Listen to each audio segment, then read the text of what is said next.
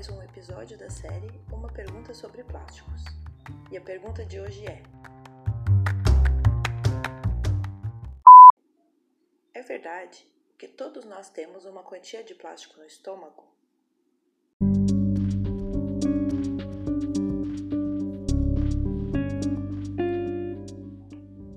Em um estudo realizado em 2019 por cientistas da Universidade de Victoria, concluiu-se que o ser humano está ingerindo de 74 mil a 121 mil partículas de plástico por ano, de acordo com a idade e sexo.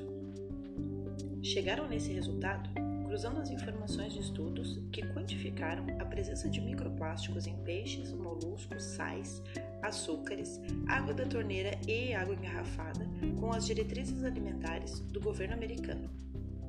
Outra pesquisa, realizada na Coreia do Sul em 2018, encontrou microplásticos em 36 marcas de sal de cozinha de 39 testadas.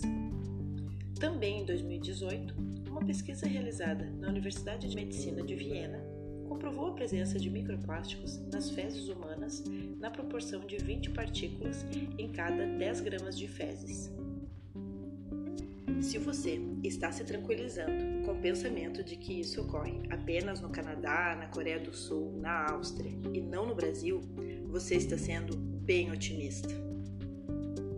Estudos sobre a presença de microplásticos em animais marinhos e aves entre os anos 2000 e 2010 podem ser encontrados em diversos lugares do mundo. No Brasil, encontramos os primeiros estudos realizados sobre esse tema somente em 2011 de 2018 a 2020, pesquisas registraram a presença de microplásticos em espécies de lambari, no Rio Grande do Sul, de pescada amarela, no litoral de São Paulo, de peixe-rei, em Santa Catarina, entre muitas outras. Isso quer dizer que a contaminação das espécies marinhas brasileiras ocorreu apenas 10 anos após a contaminação nos outros países?